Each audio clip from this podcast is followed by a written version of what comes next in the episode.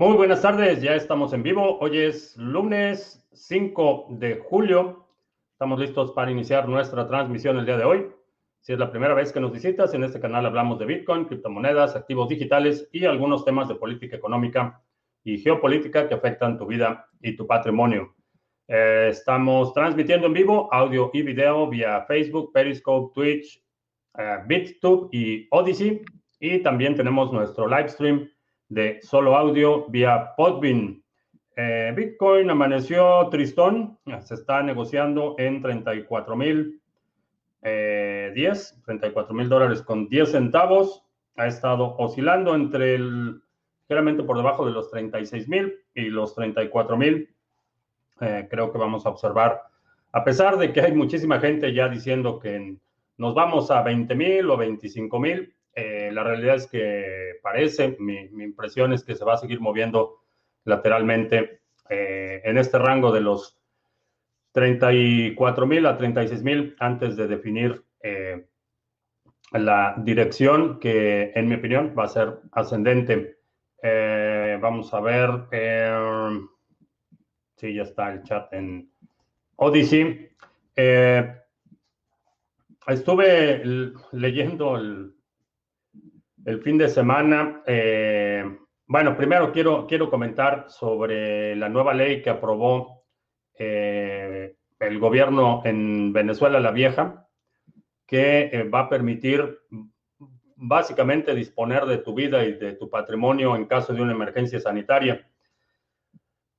no sé si estoy exagerando, pero encuentro esa ley extremadamente alarmante cuando los gobiernos tienen esta facultad de definir qué es una crisis y tener facultades ilimitadas en una situación de una crisis, la combinación es eh, que básicamente estás perdiendo la totalidad de tus libertades civiles y creo que definitivamente es, es alarmante. Si estás en Venezuela la Vieja, Bitcoin, balas, bolillos, botica, biblioteca o de plano, eh, múdate a El Salvador no, la realidad es que sí está bastante, bastante alarmante la situación.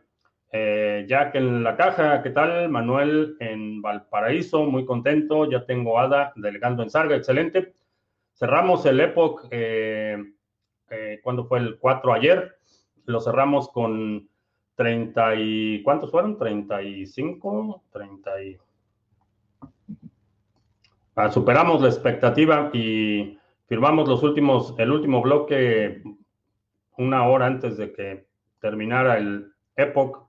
Terminamos con 35, 35 bloques y sí, se coló el último ahí al, eh, poco antes de que terminara el Epoch. Así es que 35 Epochs, vamos a tener buena repartición de recompensas. Si estás delegando en Sarga, gracias por tu apoyo. Eh, Seguimos trabajando para hacer el pool lo más eficiente posible y que obtengas la, mayor cantidad de recompensas por el ADA que delegas. Eh, Mr. Revilla, ¿qué tal? Buenas tardes, excelente inicio de semana.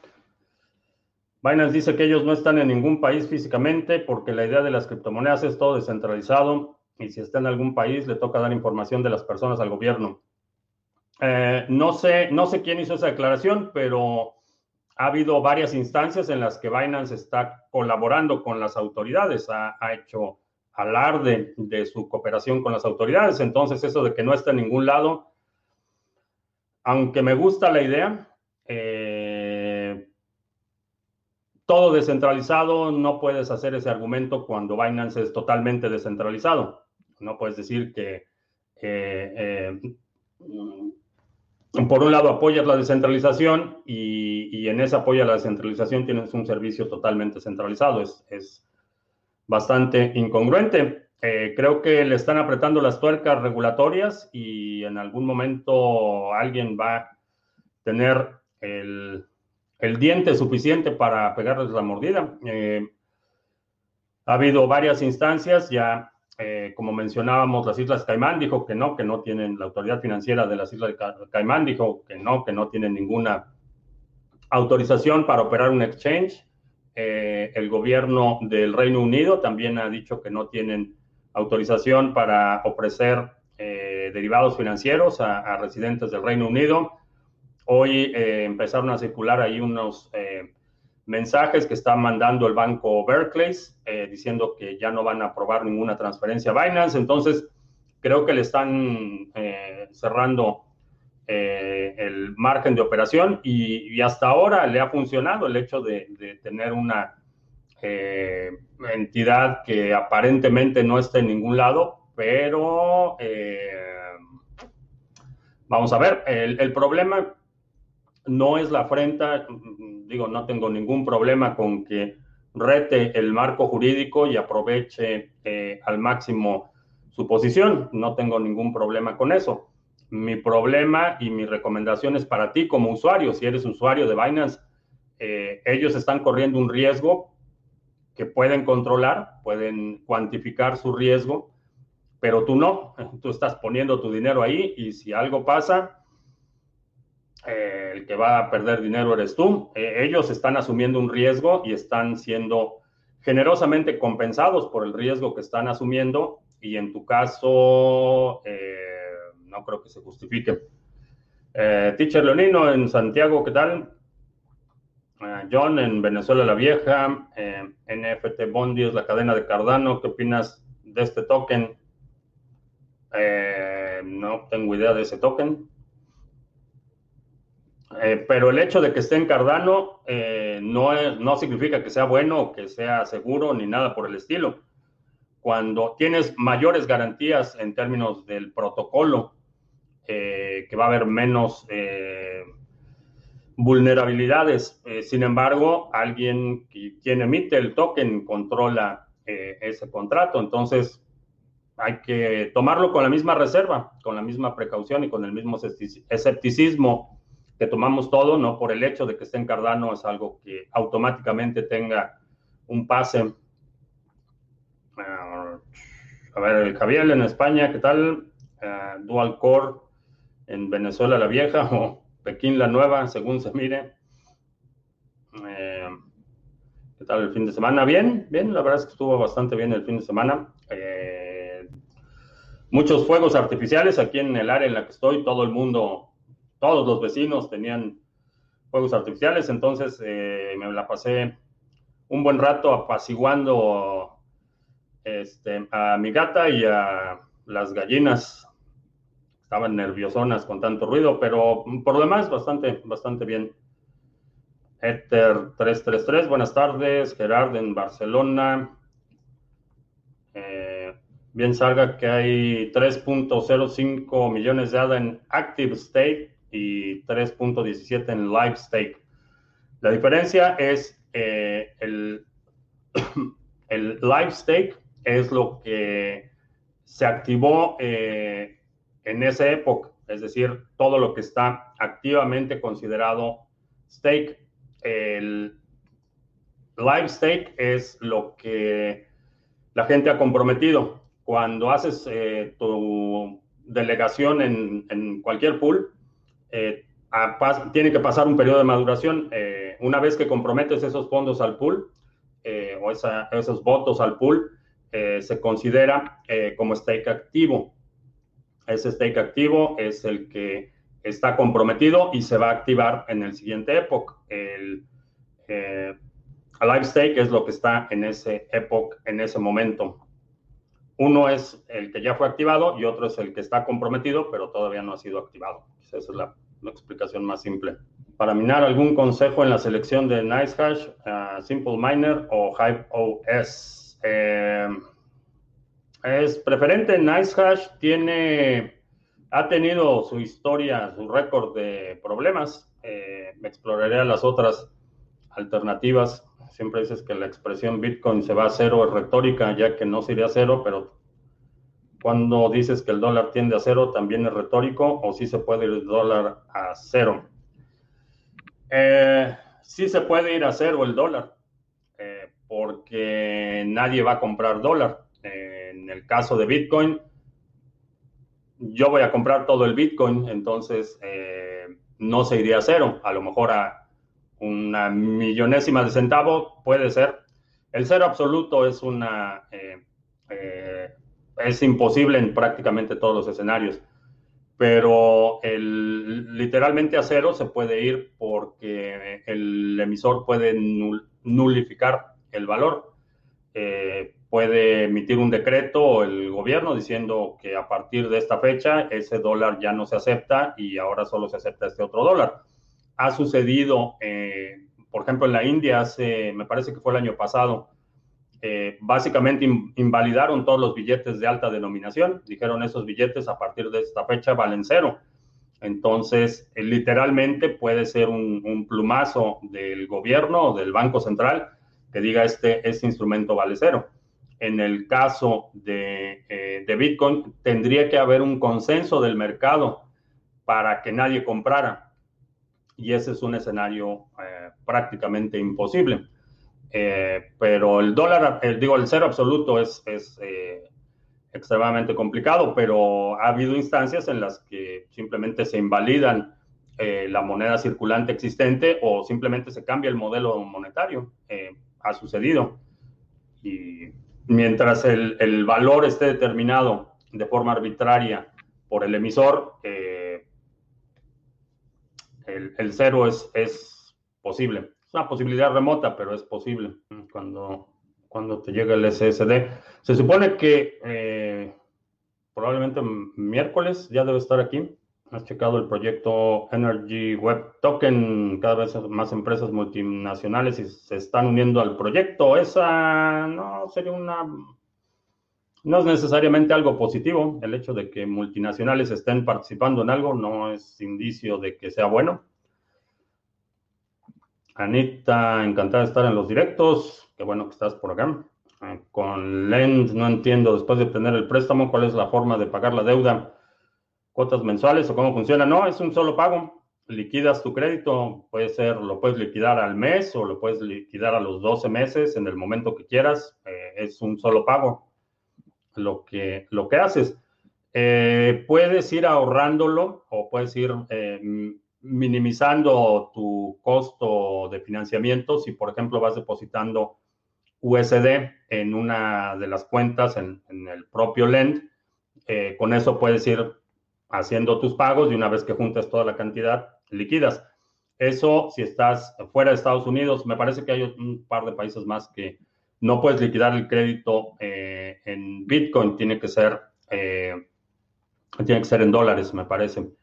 Entonces, lo que puedes hacer es, obtienes tu crédito y tus pagos y tenías programado pagarlo mensualmente, cada mes vas depositando en tu cuenta de USDC y con eso liquidas el, crédito al final cuando juntes el dinero.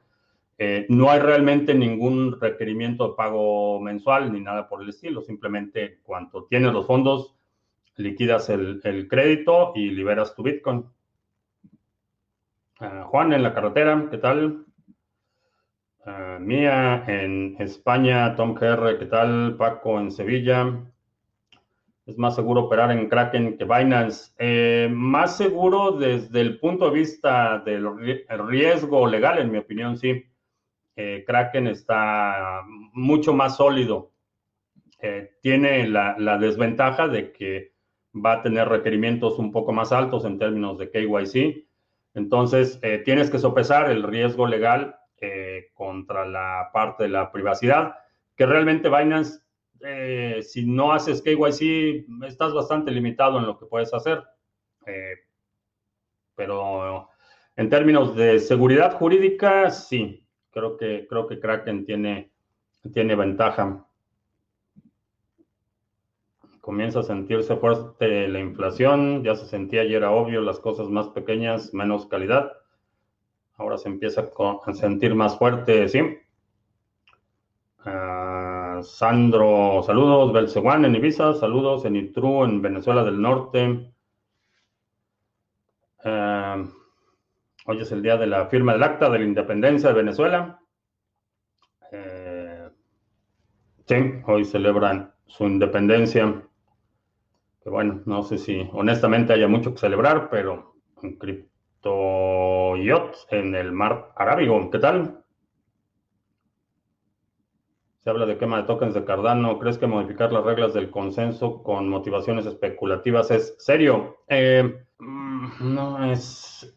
Modificar las reglas del consenso con motivaciones especulativas es serio. Eh, no, no lo consideraría demasiado serio y tampoco hay una entidad que pueda modificar las reglas del consenso. Eh, para que hubiera una quema de tokens fuera de un voluntario o mártir que diga yo quemo mis tokens, para que fuera a nivel de protocolo eh, se requeriría un consenso de todos los participantes y no veo ese escenario honestamente. Mm, Francis Toshi en Écija, Andalucía, haciendo hodl hasta que tenga para un Lambo, entonces lo alquilo un día y sigo holdeando, ¿sí? Mm, que si conozco Onion Share, no. BTC en aspecto de análisis técnico. El análisis técnico no es otra no es una ciencia exacta, eh, contrario a lo que mucha gente pretende hacerte creer. No es una ciencia exacta, es una interpretación de la información eh, del mercado, cómo se está comportando el mercado y a partir de esa información eh, puedes hacer determinadas hipótesis de qué es lo que va a suceder eh, en el plazo, en la temporalidad en la que estás operando. Hay opiniones muy distintas, hay desde quien dice que se va a ir a 20 mil, hay quien dice que se va a ir a 75 mil y como toda hipótesis, necesitas saber cuáles son los fundamentos. Alguien que te diga, mira, esta es la gráfica, eh, veo que está sucediendo esto, eh, veo que esto, el mercado se está moviendo en esta dirección, creo que el rango que va a llegar es este, pero te tiene que decir cuál es su hipótesis, por qué cree que va a subir o va a bajar o va a llegar a este punto o no va a llegar a este punto. Es una hipótesis y cuando tomas una posición estás poniendo tu hipótesis a prueba. Entonces, como análisis técnico, el análisis técnico, todo el análisis técnico se basa en tres pilares fundamentales de eh, datos del mercado, que es precio, volumen y tiempo.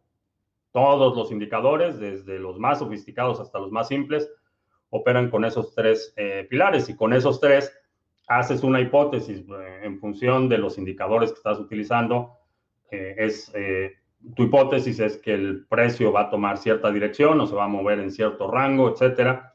Pero cada vez que alguien te presenta una gráfica y te dice que va a llegar a 20, no es otra cosa que una hipótesis. Eh, y esa hipótesis eventualmente el mercado la eh, demostrará o, como válida, validará la hipótesis o la demostrará inválida. Entonces, el análisis técnico es como los ombligos, cada quien tiene el suyo.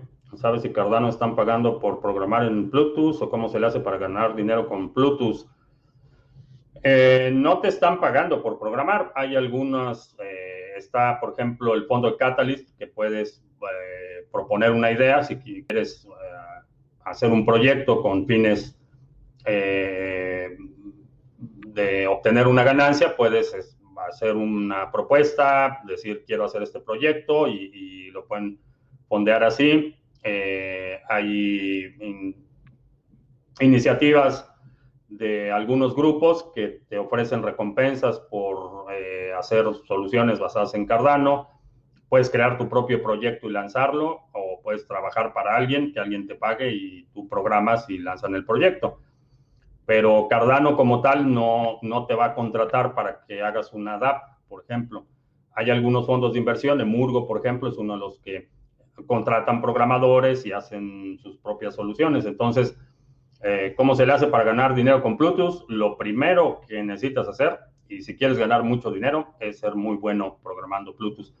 Tienen un programa de desarrolladores, ah, que por cierto, Tony, felicidades, ya fue aceptado en el programa de desarrolladores y ahí aprendes eh, cómo funciona, desarrollas las habilidades y eventualmente alguien te puede contratar o tú puedes lanzar tu propio proyecto en coordinación con alguien más.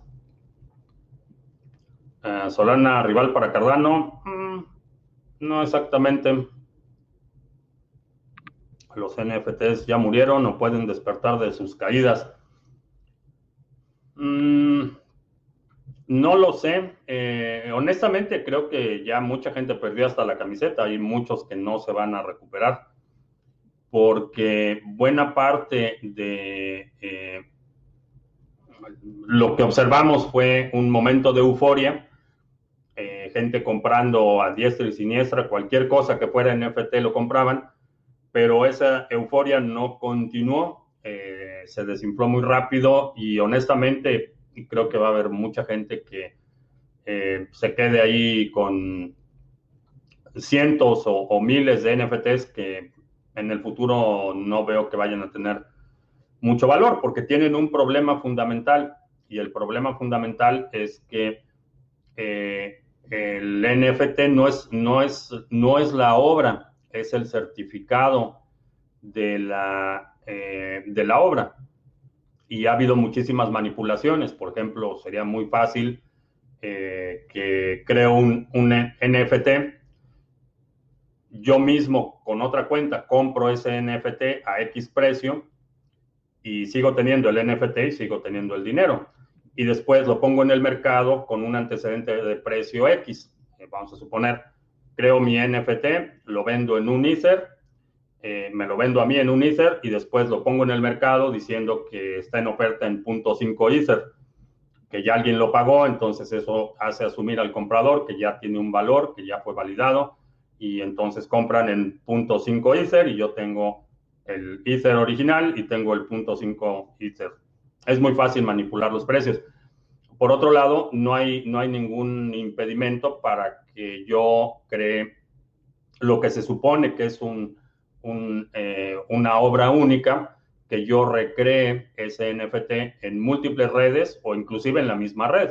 Eh, gente que compró tweets, por ejemplo, como NFTs, no hay ningún impedimento para que ese tweet se cree como NFT dentro de la misma red de Ethereum o en cualquier otra red. Entonces, la, propuesta de valor, en mi opinión, es, es eh, bastante débil, tiene una, eh, eh, una área de implementación bastante limitada. Y la otra es que el, el mercado de la apreciación del trabajo artístico históricamente ha estado muy controlado. Siempre habían sido mercados muy pequeños y, eh, cómo se establecen los precios en las obras de arte generalmente está influenciado por eh, las credenciales de quien valúa la obra. Entonces, en un mercado tan abierto es muy difícil lograr esa... Eh, certeza, por así llamarlo, de la apreciación del valor. No, no, en lo personal no entiendo los fundamentales del mercado de las obras de arte y los NFTs eh, no, tienen, no tienen forma de garantizar eh, esa, ni, la autenticidad ni su condición de única. repito, en el ejemplo de los que compraron tweets, como NFTs, realmente lo que tienen es un certificado único. Lo que es único es el certificado, no la obra. Y por eso creo que mucha gente va, va a evitar los NFTs en el futuro, salvo que haya, eh, esté la otra parte del mercado de arte, por ejemplo, los NFTs que ha estado ofreciendo Bansi, por ejemplo. Eh, artistas conocidos, cosas así, creo que sí van a tener valor en el futuro, pero los decenas de miles de NFTs de eh, eh, obras autogeneradas por bots y, esos que produjeron cientos, colecciones de cientos de NFTs, honestamente no creo que vayan a, apreciarse en el futuro. De hecho, eh, estaba viendo Gary Vee, Gary Vaynerchuk ah, lanzó su plataforma de NFTs y estuve viendo en las últimas semanas gente que estaba vendiendo eh, sus NFTs a una tercera parte de lo que los compró porque, pues, no. Ethereum es acusado de que aloja su software en servidores de Amazon. ¿Cómo resuelve Cardano este problema de censura? No es una acusación, es, es algo que está ampliamente documentado. Eh, no es algo que alguien se sacó de la manga y que la gente repite. Está ampliamente documentado que la infraestructura de Infura, que es el principal proveedor de, eh, nodos de Ethereum, está en Amazon Web Services. Eso no es, vaya, no es una acusación eh, vacía. Eh, ¿Cómo resuelve Cardano este problema? Con los pools de staking. Primero, tú puedes descargar y sincronizar un nodo completo. Los pools, esos operan en decenas de miles de proveedores. Algunos tienen respaldos en máquinas físicas, es decir, que la computadora está ahí en tu oficina. Y como el requerimiento en términos de infraestructura es mucho menor que lo que tiene Ethereum, la posibilidad de que cualquier persona pueda operar un nodo completo, ya sea en su casa, en su oficina, o que pueda eh, rentar una máquina en cualquier proveedor de servicios de infraestructura, eh, hace que haya un, un, soporte mucho más amplio para la red. Entonces, ¿cómo lo resuelve? Básicamente con una red más eficiente, un protocolo más eficiente y eh, con instrumentos que te permiten eh, participar en el consenso sin tener que comprometer eh, la enorme infraestructura que demanda Ethereum. Así es como se resuelve. Ah, ¿Por qué no es igual toda la información que me muestra mi nodo con la que tiene Mempool Space u otros sitios? Si te refieres a las transacciones nominadas no son iguales, es por la velocidad de propagación. Eh, el mempool no es un, no está en un lugar, no es como un repositorio donde todos los mineros van a sacar transacciones. El mempool eh, es algo que cada nodo opera de forma individual, son las, transacciones no minadas que han sido propagadas, pero que todavía no han sido minadas. Entonces, por eso tu nodo va a tener información distinta a la de alguien más. Eh, porque el primero, las transacciones no se propagan todas a la misma velocidad. Segundo, porque servicios como Mempool Space o, los propios mineros tienen su propio criterio para ordenar las transacciones. Entonces, eh, por eso es que vas a ver divergencias entre lo que ves en, tu, propio nodo y lo que otra gente ve en sus propios nodos porque el mempool, repito, no es, no es un repositorio, no es un, un, pozo donde están todas las transacciones y de ahí sacan todos los mineros sus transacciones. Cada, cada eh, minero opera sus propios nodos y en sus propios nodos tienen esas transacciones que han sido propagadas, pero que no han sido minadas todavía. Jack Staffer, ¿qué tal? Ah, ¿Para qué quieres el SSD? Para un nodo de Bitcoin. Tengo un nodo Trezor, quiero poner BTC sin KYC. Tengo un nodo Trezor.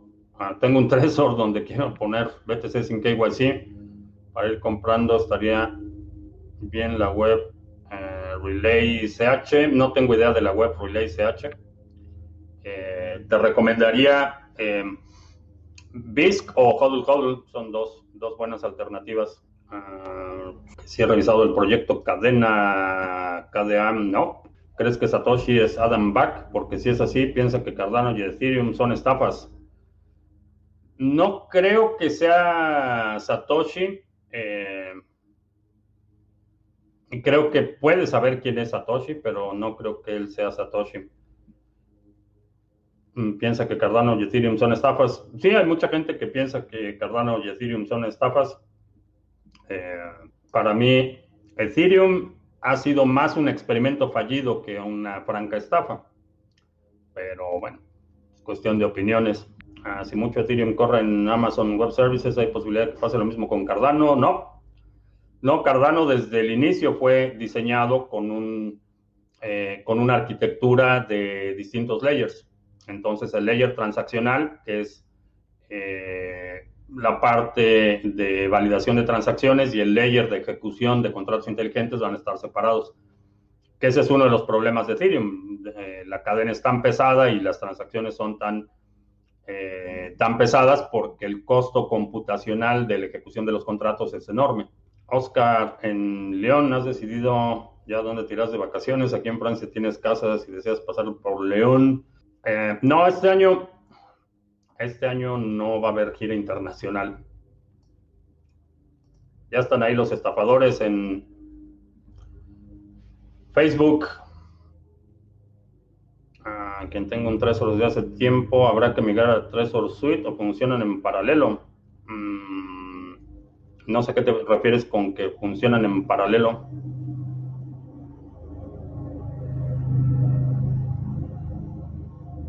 El jardinero. Ah, ah, sobre Axie Infinity, no, no lo, no lo he checado. En el caso de Cardano, ventajas de tener una wallet con nodo, solo la privacidad, se aporta a la red si ya delegaste normalmente.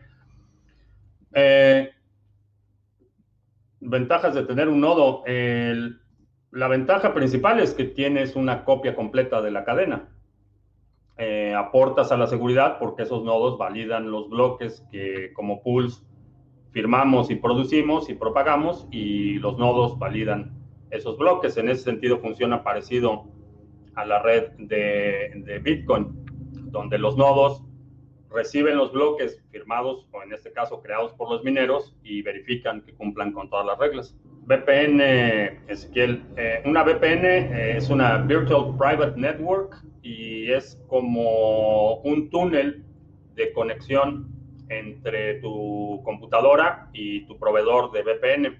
Entonces creas un túnel, esa comunicación no puede ser vista por tu proveedor de Internet y eso te ayuda a tener un mayor grado de privacidad has leído el Black Paper de Nassim Taleb, compró y vendió según él en máximos, pero parece resentido por haber perdido dinero. No he leído, no he leído el documento, pero estuve viendo ahí su reacción a la crítica de su, matemática. Eh, las ecuaciones que presenta, eh, ahí alguien tuvo a bien eh, demostrar todos los errores que tenían esas ecuaciones y parece que se molestó y honestamente su, su actitud ha dejado mucho que desear, por decirlo menos. Recordatorio de nuestro moderador en Facebook, ¿te parece mejor el análisis técnico o especular con el sentimiento del mercado? Eh, no sé exactamente a qué te refieras con especular con el sentimiento del mercado, pero si puedes tener eh, una confirmación, eh, hacer tu análisis técnico y si después el sentimiento del mercado confirma tu análisis, creo que sería una, un modelo bastante más robusto. Ah, ¿Qué pienso de Chia? Eh, no acaba de convencerme su modelo de seguridad basado en la capacidad de discos duros y una de las razones es porque el costo de almacenamiento tiende a cero y la posibilidad de un ataque para revertir el consenso o un ataque que sería el equivalente al 51%, no sería tan costoso, cada vez el costo sería menor y no sería tan difícil porque a diferencia de los ASICs que se utiliza para minar Bitcoin, los discos duros es un commodity, hay discos duros en cualquier lado y no comprometes el mismo nivel de capital cuando compras un ASIC, que si el ASIC no lo utilizas para minar Bitcoin, no es otra cosa que un enorme papeles. En el caso de los discos duros, puedes eh, rentar discos duros o comprar discos duros y después venderlos o reutilizarlos para otra cosa después del ataque. Entonces, no estoy convencido de que la capacidad en disco sea un buen modelo de seguridad. ¿Crees que Estados Unidos permita que China se imponga en Taiwán y en Singapur? Desafortunadamente creo que sí. Eh, desafortunadamente veo que eh, la actitud de sumisión que hemos visto en empresas, instituciones, organismos internacionales, inclusive la, la, prensa aquí en Estados Unidos, el nivel de sumisión que tienen hacia las demandas eh, y arbitrariedades del gobierno chino me hacen pensar que lamentablemente sí. Eh, se van a hacer de la vista gorda. Creo que los NFT ligado a cosas físicas es la mejor opción. Eh, definitivamente la posesión física eh, y un certificado de que no puede ser reproducido, creo que es una buena combinación. ¿Qué rendimiento tiene Satoshi en huevos? Está eh, por gallina, es un huevo diario. Ah, hay, hay días que no ponen todas, pero promedio un huevo diario. Ethereum es la es de segunda generación y puede ser reemplazado por ADA, que es de tercera generación por sus mejoras. Quiere decir que si se crea una de cuarta, serán reemplazadas y así sucesivamente. No, no, y la razón, y uno de los problemas que ha tenido Ethereum es que no ha podido evolucionar. Eh, y A diferencia de Bitcoin, que ha estado eh, constantemente evolucionando, introduciendo mejoras, eh, introduciendo funcionalidades que ponen en jaque la propuesta de valor de otras redes. En el caso de Cardano está diseñado para ser altamente escalable. Mientras el protocolo puede escalar y puede adaptarse a condiciones cambiantes, esa idea de segunda, tercera y cuarta generación va a ser un poco más trivial. Cuando tienes un protocolo flexible, cuando tienes un protocolo que se puede adaptar, eh, es mucho más difícil de reemplazarlo que cuando tienes un protocolo que ha sido no inmutable, sino incapaz de eh, integrar nuevas funcionalidades, incapaz de, escalar eh, su operación. Y ese es el, problema de Ethereum. Ah, vale la pena aumentar la posición de Cardano en este nivel de precios. Depende mucho de cómo esté tu portafolio, eh, qué exposición tengas, qué porcentaje de tu portafolio está en otros activos. Hay, hay muchas consideraciones. en este nivel de precio creo que está decente y como estoy viendo el desarrollo, eh, creo que agosto y septiembre van a ser muy, meses muy buenos para, para Cardano. Como veo a Shiba, no lo veo. Shiba no, no tiene ninguna funcionalidad o no tiene nada que realmente llame mi atención. mi nodo me mostraba que el ajuste de dificultad iba a ser del 37% y el mempool mostraba el 27%, bastante diferencia. Eh, sí. El ajuste de dificultad no, eh, igual que el mempool, no es una, no hay un lugar central donde todo el mundo consulte el ajuste de dificultad. El ajuste de dificultad es un cálculo que se hace en función de eh, cómo estimas el número de mineros es por la frecuencia en el último periodo, la frecuencia, el intervalo entre bloques y la velocidad a la que se están generando los bloques. Eso es lo que determina eh, la, eh, la base de estimación de cuál es la capacidad. Eh, no hay un registro central de mineros, nadie sabe exactamente cuántos mineros hay, solo podemos estimar en función de la actividad previa. Por eso no hay, no hay un número cierto, ninguno de los dos es 100% eh, exacto, eh, son estimaciones de cuánto capacidad de minado hay. Ahora, ¿cómo determinas eso? Es un cálculo que se hace, repito, en función de la actividad de los últimos bloques. Entonces, a lo mejor puede ser que la muestra que está eh, eh, considerando tu nodo, y esto necesitas verlo en la configuración, la muestra que está configurando, eh, utilizando tu, nodo, es decir, el número de bloques anteriores que está considerando tu nodo es distinto a lo que está considerando algún otro nodo. Eso es algo que se configura. Asumo que la configuración estándar va a ser va a ser el, más común, pero nadie sabe, nadie puede saber exactamente cuántos mineros hay porque no hay ningún registro de mineros. Como minero no te tienes que registrar.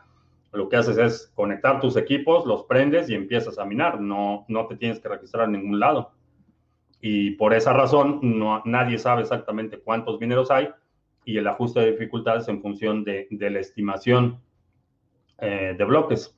¿Ves algún escenario donde el precio de BTC pueda estabilizarse y que no haya tanta manipulación de las ballenas? Eh, sí, tiene que subir el, la distribución, sería una de las formas en que reducirías la volatilidad. Y la otra es eh, la única estabilidad sostenible en términos de precio es el balance entre la oferta y la demanda. No hay, no hay más. Generalmente, mientras más grande es el mercado, eh, tiende a ser más estable porque es más difícil que alguien de forma unilateral manipule el precio. Si para mover el precio de Bitcoin no necesitas, eh, vamos a suponer, 500 millones de dólares, puedes mover el precio con un precio mayor, una capitalización mayor, eh, vas a requerir mil millones o mil quinientos millones o dos mil millones de dólares y, y eso automáticamente reduce eh, la posibilidad de que una sola entidad eh, vaya a manipular el precio. Absorbe mejor el impacto de la manipulación. Ah, ¿Cuánto es el interés anual del pool? 5.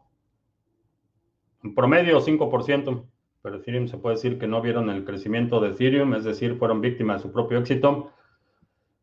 Parcialmente sí. Parcialmente creo que superó por mucho las expectativas que los propios desarrolladores tenían en un inicio, pero el hecho de que al día de hoy, digo, desde el pico, el último pico en el 2017, va para cuatro años, eh, y al día de hoy seguimos con exactamente las mismas discusiones que había hace cuatro años, que si le escalaban, que si bajaban la dificultad, que si la bomba de dificultad, que si la segunda capa, que si es...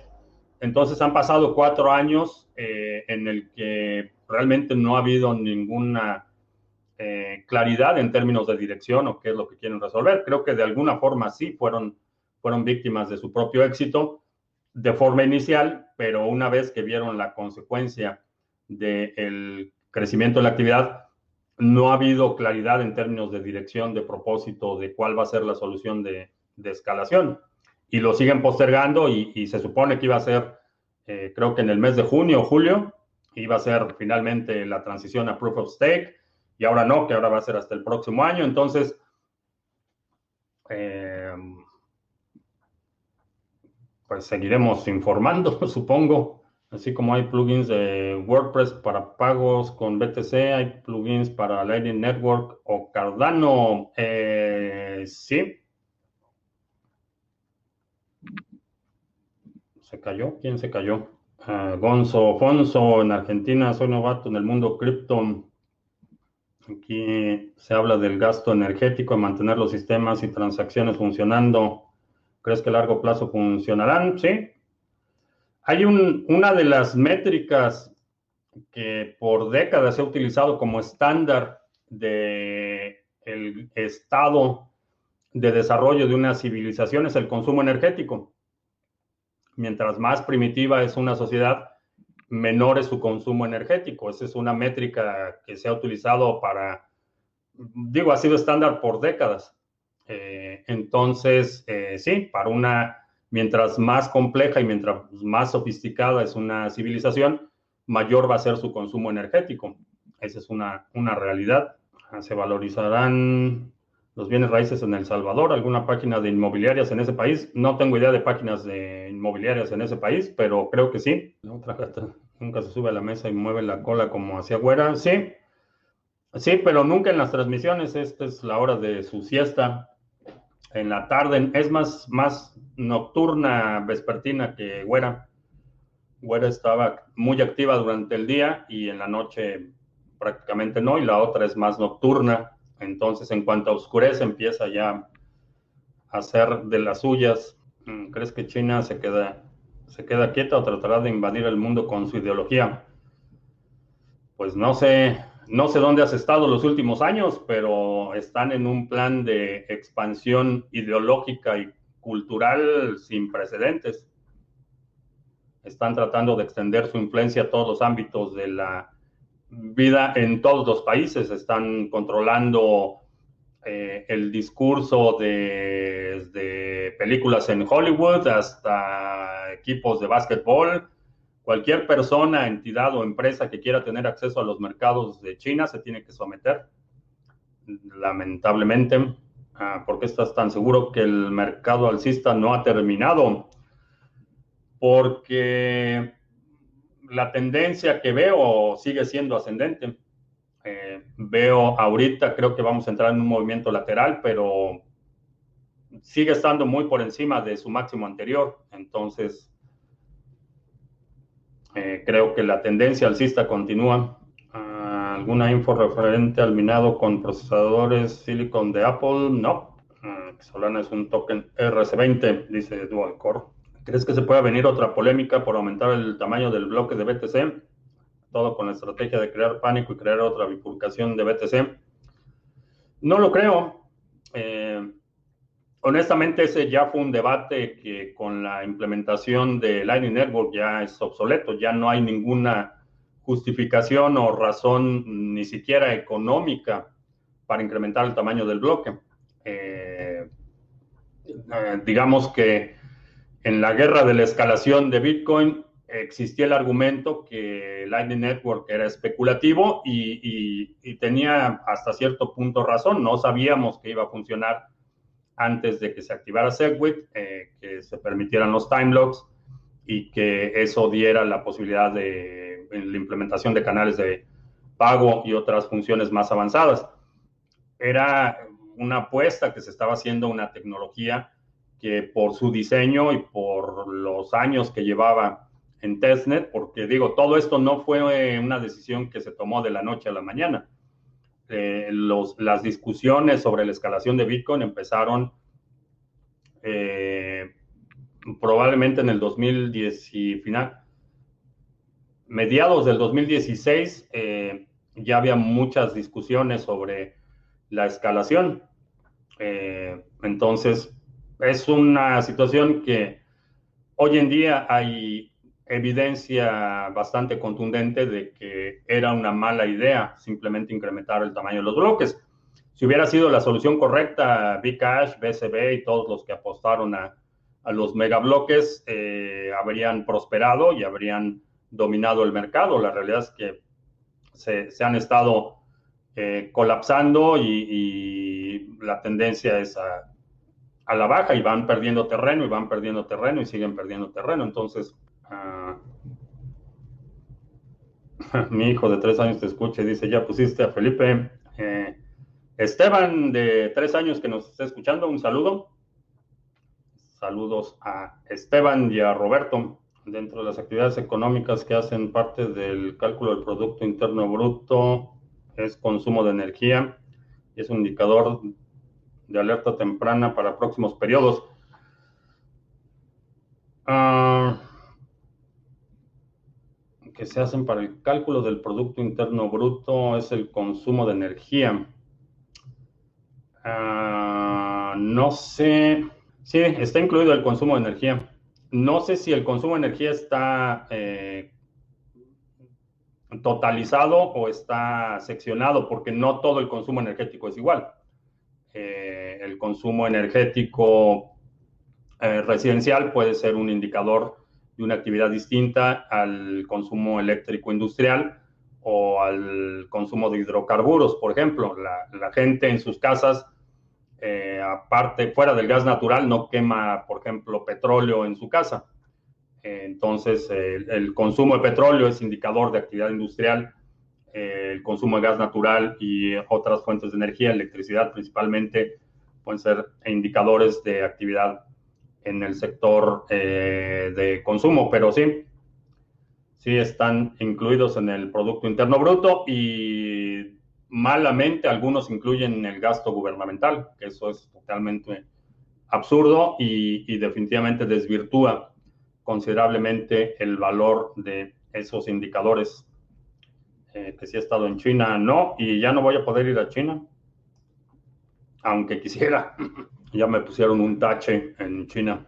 Ah, los chinos están en todos lados. Un motobloguero que lleva meses recorriendo África dice que está sorprendido de dos cosas, que casi ya no queda selva y que los chinos están casi en todos los países. Eh, sí, sí, esa es parte de la estrategia que ha tenido China para eh, tener acceso a nuevos mercados y a mano de obra más barata, porque lo que sucedió eh, con el modelo de expansión económica en China es que todas las empresas que se fueron a, fabricar a China porque era más barato, eh, empezaron a ver un incremento en la calidad de vida de, la población, un surgimiento de la clase media y eso encarece la mano de obra. Entonces, eh, China empezó a subcontratar parte de su manufactura a otros países del sudeste asiático y esos también empezaron a incrementar sus niveles de vida y, ahora lo que están haciendo es explorando donde pueden encontrar mano de obra barata y recursos naturales baratos.